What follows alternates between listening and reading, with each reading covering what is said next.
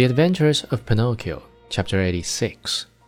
As soon as the fisherman pulled him out, his green eyes opened wide with surprise, and he cried out in fear, What kind of fish is this? I don't remember ever eating anything like it. He looked at him closely, and after turning him over and over, he said at last, I understand. He must be a crab. Pinocchio mortified at being taken for a crab, said resentfully, What nonsense! A crab indeed! I am no such thing. Beware how you deal with me. I am a marionette. I want you to know. A marionette? asked the fisherman. I must admit that a marionette fish is, for me, an entirely new kind of fish. So much the better.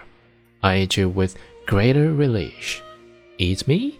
But can't you understand that I'm not a fish? Can't you hear that? I speak and think as you do. It's true, answered the fisherman. But since I see that you are a fish, well able to talk and think as I do, I treat you with all due respect.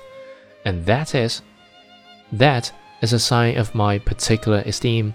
I'll leave to you the choice of the manner in which you are to be cooked. Do you wish to be fried in a pan or do you prefer to be cooked with tomato sauce?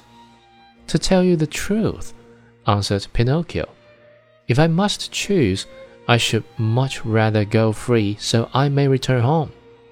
Are you fooling? Do you think that I want to lose the opportunity to taste such a rare fish? A marionette fish does not come very often to these seas. Leave it to me.